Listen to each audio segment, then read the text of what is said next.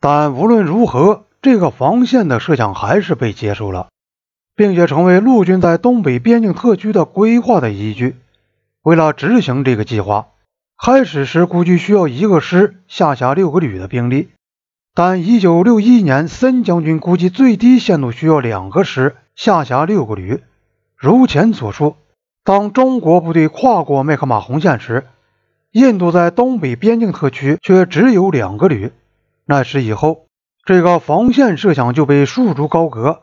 后来调到东北边境特区的部队分布很散，不是从一个全面的防卫计划出发，而是根据情报局关于中国部队可能向什么地方进军的估计进行部署。部队被分割成营、连或更小的单位，拿着能够随身携带的武器和弹药，徒步走进山区。进入新德里总部在地图上选好的阵地，而且要靠已经非常紧张的空运来供应。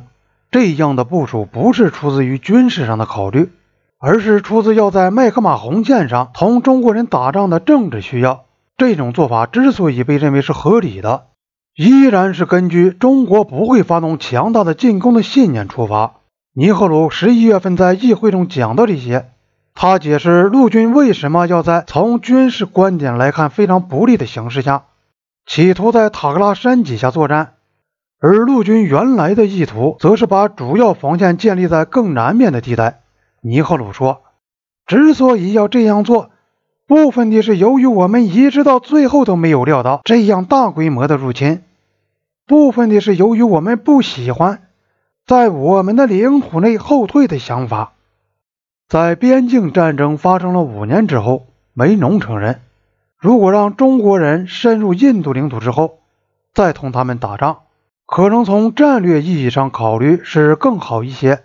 但是他说，我们当时不可能说服舆论接受这一点。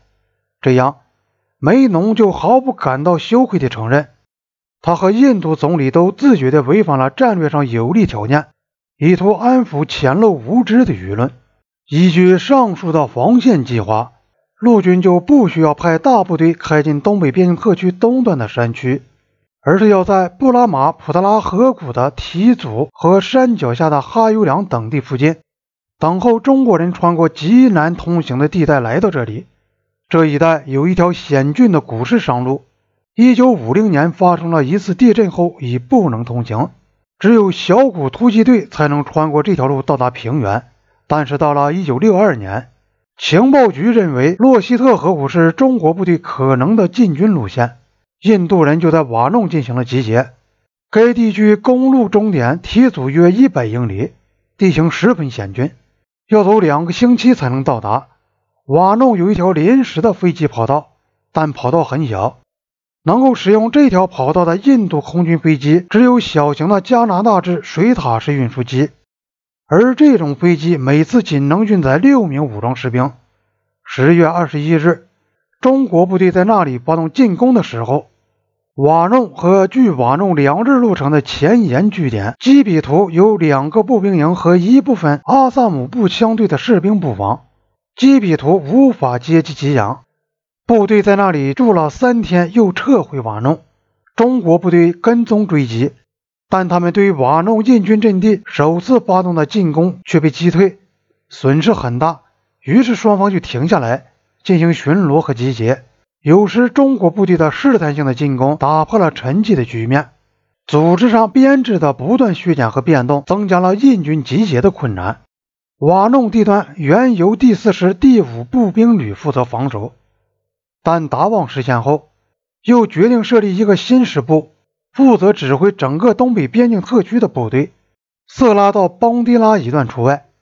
该段归第四师指挥，新编番号为第二师，由帕塔尼亚少将任师长。